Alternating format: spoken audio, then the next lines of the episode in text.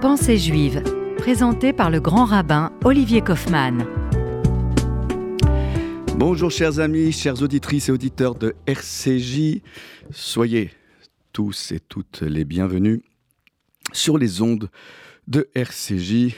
Et comme vous le savez, nous essayons dans cette page de Chavuta de méditer, de réfléchir, de se stimuler les uns et les autres sur des diverses euh, thématiques.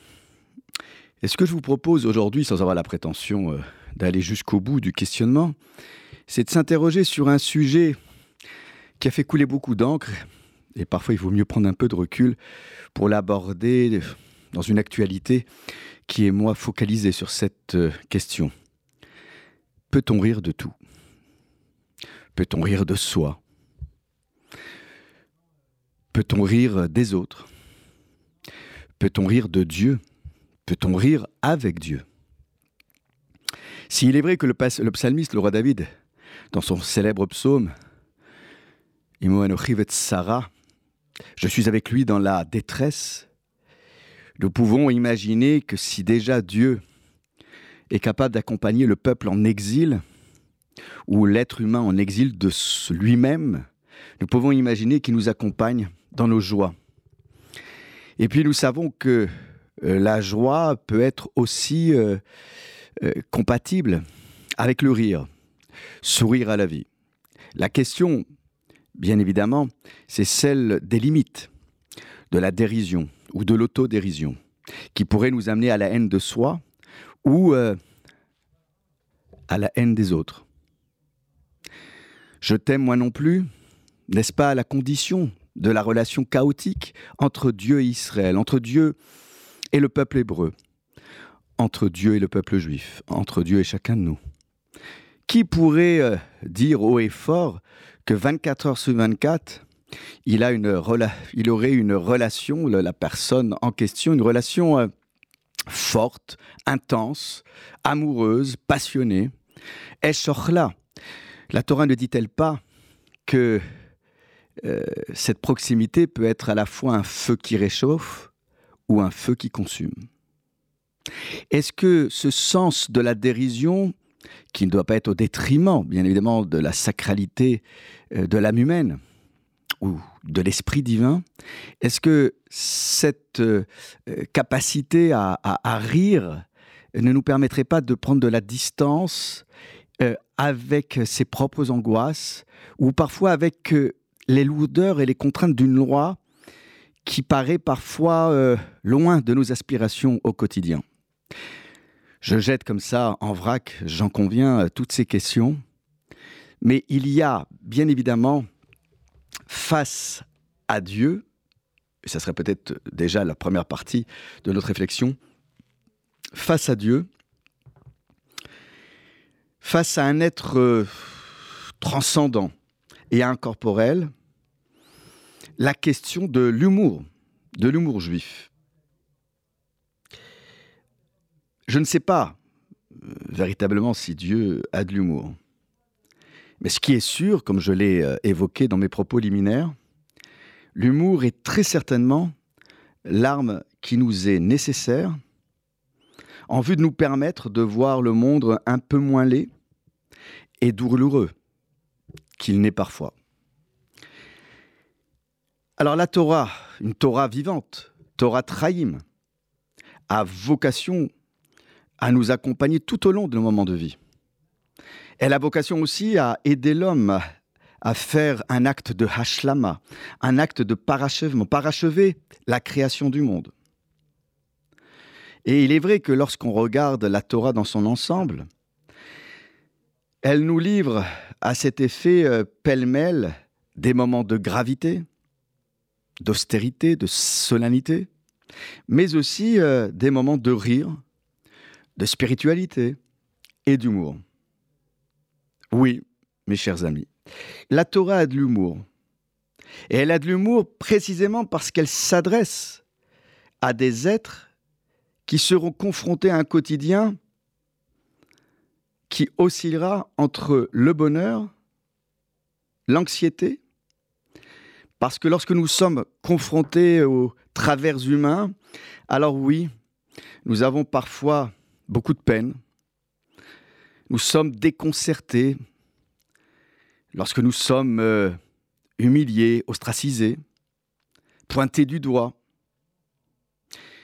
Et je rappelle toujours aux fidèles que lorsque nous avons vécu la condition du juif errant, la condition de l'enfermement, la condition de l'étranger. Nefesh Agar, dit la Torah, elle va même jusqu'à dire l'âme de l'étranger, c'est-à-dire dans toute sa complexité, la psychologie euh, de l'être qui est mis au banc de la société parfois. Nous ne pouvons pas ne pas réagir face aux injustices qui parfois sévissent autour de nous, dans notre communauté ou ailleurs, dans nos maisons.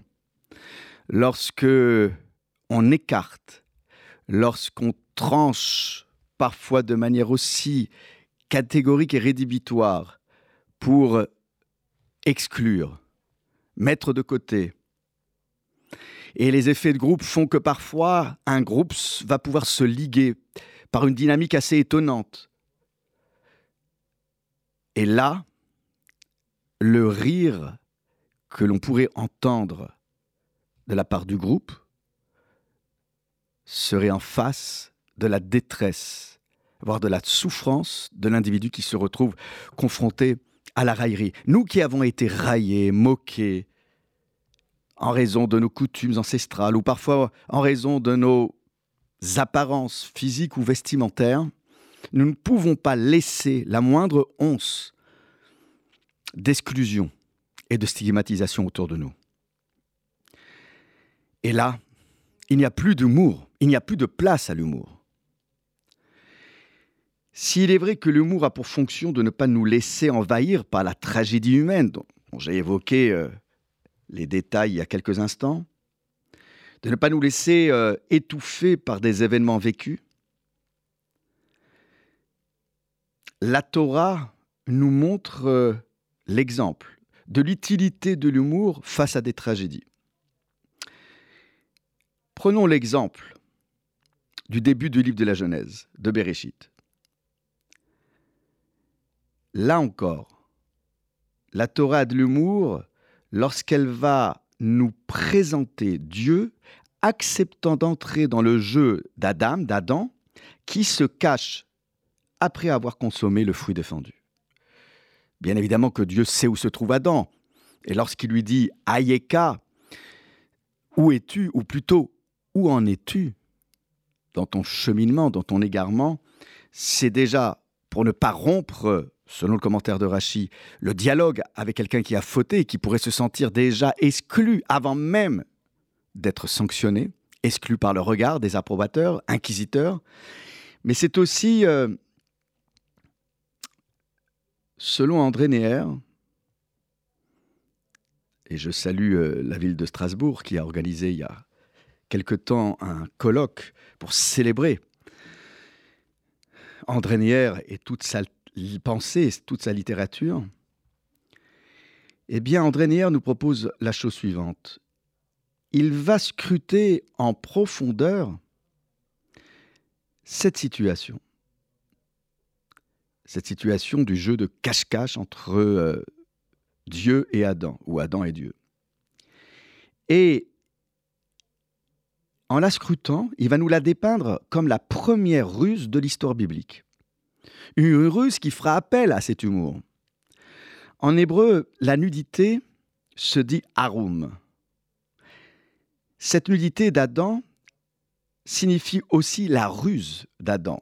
Vous retrouverez ce même mot à propos de Lavan, de Laban. Il est intéressant de voir que ce terme signifie à la fois nudité et ruse. Comme pour dire que la nudité parfois euh, va euh, trahir ou tromper le regard ou les sentiments d'autrui. André Neher nous dit qu'à cet effet, Dieu va relever le défi et va participer à la ruse. Puisque c'est Adam qui se cache, alors participons à ce jeu, comme un jeu presque amoureux.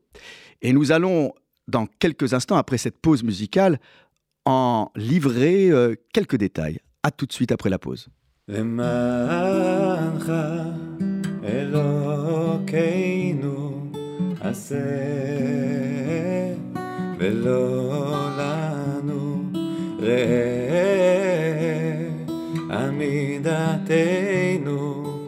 דלים וריקים.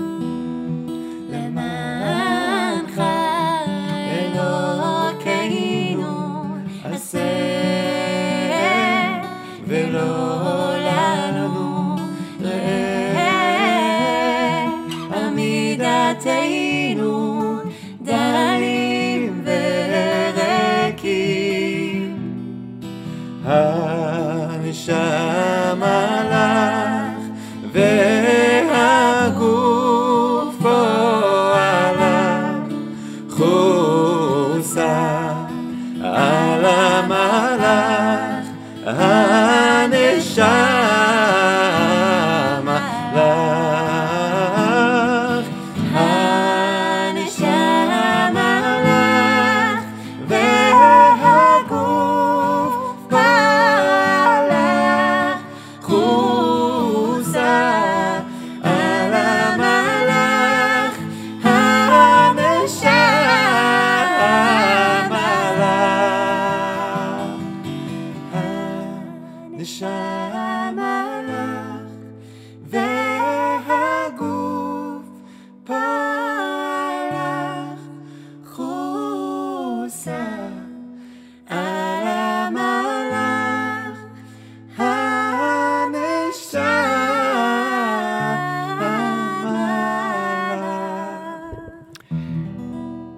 voilà de retour après euh, ce choix subtil de la part de la technique, puisque ce texte vient nous accompagner dans une réflexion que nous avons euh, à l'approche des sonalités de Tishri, du Nouvel An euh, juif, puisque ce texte nous dit, entre, entre autres, Re'e Amidatenu, euh, vois notre situation. Dalim Rikim, nous ne sommes que pauvres et vides.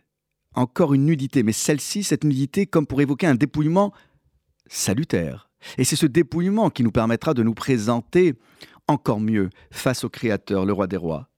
Haneshamalach, et de dire, voilà, que en fin de compte, euh, nos âmes euh, relèvent de cette source originelle qui nous vient d'en haut. Parfois, il est bon de s'en inspirer, non pas juste à l'approche des fêtes de Tishri, mais tout au long de l'année, pour nous réapproprier euh, cette sensibilité, cette humilité, cette modestie. Et l'humour, parfois, comme je l'ai euh, rappelé euh, précédemment, juste avant la pause, nous y aide. Cet humour qui parfois nous permet de relativiser nos mots face à la dramaturgie humaine. Revenons euh, à ce que nous disait André Neher. Lorsque André Neher nous dit que Dieu relève le défi et participe à la ruse d'Adam, Neher ne fait que se poser sur les termes bibliques. Quand Dieu appelle Adam en lui en lui adressant cette question que j'avais déjà citée euh, au tout début de notre étude, cette question, elle tient en un mot, pas en français, mais en hébreu, Ayeka. Où es-tu? Au chapitre 3 du livre de la Genèse, verset 9. Où es-tu? Où en es-tu? Bien évidemment que c'est une question purement théorique, ou plutôt, pardon, une question purement rhétorique. Dieu sait bien où se trouve Adam. Il ne fait que répondre euh, à la situation absurde. Vous savez, ce caractère absurde parfois qui euh, se trouve au cœur d'une trame, euh, d'un scénario ou d'un texte de théâtre. Oui, nous sommes là en pleine théâtralité. Et la parole divine va être ainsi, selon André Neher, teintée d'humour. Et elle pourrait s'entendre, selon Neher, de la manière suivante. Et là, je dois dire qu'André Neher va beaucoup plus loin, d'une certaine manière, que certains commentaires, parce que lui, il déploie la phrase avec une agilité, une souplesse euh, qui ne peut faire que nous soyons euh, dans une forme de rêve. Où es-tu? Où es-tu? Question d'origine, que déploie André Neher ainsi. Où es-tu, prunelle de mes yeux? Créature chérie, par quelle impardonnable étourderie ai-je pu détacher de toi mon regard? Vous voyez comment Dieu, avec finesse, ne pointe pas du doigt la faute d'Adam, il s'y inclut. Il s'y inclut de manière assez incroyable. Comme pour dire, mais le grand fautif, c'est moi. Je t'ai abandonné, je t'ai laissé euh, euh, naviguer à vue euh, et je t'ai lâché la main, alors que tu es la prunelle de mes yeux. Cette technique d'inclusion est assez étonnante et beaucoup plus tard, nous reverrons un personnage biblique qui usera de cette même technique d'inclusion, si je peux me permettre de l'exprimer ainsi, pour décanter une crise. Non pas en relativiser la gravité, mais un peu de recul. Quand Moïse sera confronté à Corée, à Korach et toute sa clique, cette rébellion non pas du peuple, mais de l'élite intellectuelle, où euh, euh, Moïse et Aaron euh, sont accusés de népotisme, et que Korach dira en somme pourquoi vous érigez-vous, pourquoi vous érigez-vous au-dessus de nous? Voyant les uns et les autres ivres d'eux-mêmes, euh, et plus qu'ivres d'eux-mêmes, puisqu'ils étaient en état d'ivresse, en état d'ébriété, suite à un repas arrosé offert par Korach à ses 250 acolytes, Moïse dira Boker, demain matin. Sous-entendu, nous verrons plus clair. Et Rachi va dire euh, Et shirut lanou. C'est un instant d'ébriété pour nous tous. Et là, il y a un très beau commentaire du Rav Sorotskin dans son livre Oslam qui nous dit Regardez la force de Rachi qui pointe du doigt chez Moïse une humilité incroyable. Il s'inclut dans le groupe, alors qu'il n'a pas participé à ce repas. Nous sommes tous ivres. Nous sommes tous ivres. Nous ne pouvons pas nous parler, c'est pas le moment. Cette technique d'inclusion, nous la revoyons avec Dieu. En somme, Dieu euh, euh, s'inclut dans la faute. Faute d'étourderie pour Dieu, euh, et autre faute de la consommation du fruit défendu pour Adam. Dieu inviterait-il l'homme à jouer avec lui pour voir combien de fois Dieu pourrait passer et repasser encore tout à côté de lui sans le découvrir? Combien de fois nous sommes sous le même toit et nous sommes étrangers l'un à l'autre Nous ne ressentons plus la présence de l'autre. Nous ne l'entendons plus. Et même les silences qui pourraient être des silences amoureux sont des silences lourds qui étouffent la parole, voire la détresse de l'un des membres de la maisonnée. Certes, les maîtres du Talmud voient cet appel divin comme une invitation euh, pour l'homme à prendre conscience de sa situation. Où es-tu, ou plutôt où en es-tu? Comment en es-tu arrivé là? Comment as-tu pu aller aussi loin? À tout homme, Dieu adresse cette question permanente. Où en sommes-nous? Et parfois l'humour va nous permettre de revisiter notre positionnement, les uns avec les autres. Nous face à Dieu, nous face au peuple juif, nous face à l'humanité tout entière exprimé sur le ton de l'humour, peut-être que cette interrogation pourrait devenir un peu plus supportable. Alors oui, la Torah nous autorise à rire sur notre propre réalité pour nous inciter à dédramatiser nos égarements, nos actes de forfaiture. En somme, la Torah nous encourage à demeurer d'éternels joueurs avec une âme d'enfant la Torah nous appelle, nous appelle pas, pardon, Béné Israël, les enfants d'Israël. Cette âme d'enfant n'est pas le syndrome de Peter Pan. C'est la condition même de notre existence pour ne jamais cesser d'espérer en la reconstruction de notre être. L'humour, et en particulier dans son interpellation du divin, est une manière très affectueuse de se rapprocher de Dieu, comme l'a si souvent fait le rabbi Lévi Yitzhak de Bertitchev, ce rabbin chassid du XIXe siècle. Mes chers amis, je vous souhaite eh bien, d'être remplis d'humour pour ce Shabbat qui se présente à nous. Et puis je voudrais euh, souhaiter un grand Mazal Tov à la fille de notre directrice euh, d'antenne RCJ, euh, Anna Seban. Anna Torjman Seban, qui va célébrer sa bat mitzvah, qui a été une élève de notre Talmud Torah à la Place des Vosges, et nous lui souhaitons un grand Mazal Tov, et surtout, garder un regard plein d'humour sur la vie, armée de cette Torah que nous avons tenté de lui inculquer au Talmud Torah, et qu'elle continuera, je le souhaite, d'entretenir auprès de ses parents et de toute sa famille. Shabbat Shalom et Mazal Tov. Au revoir.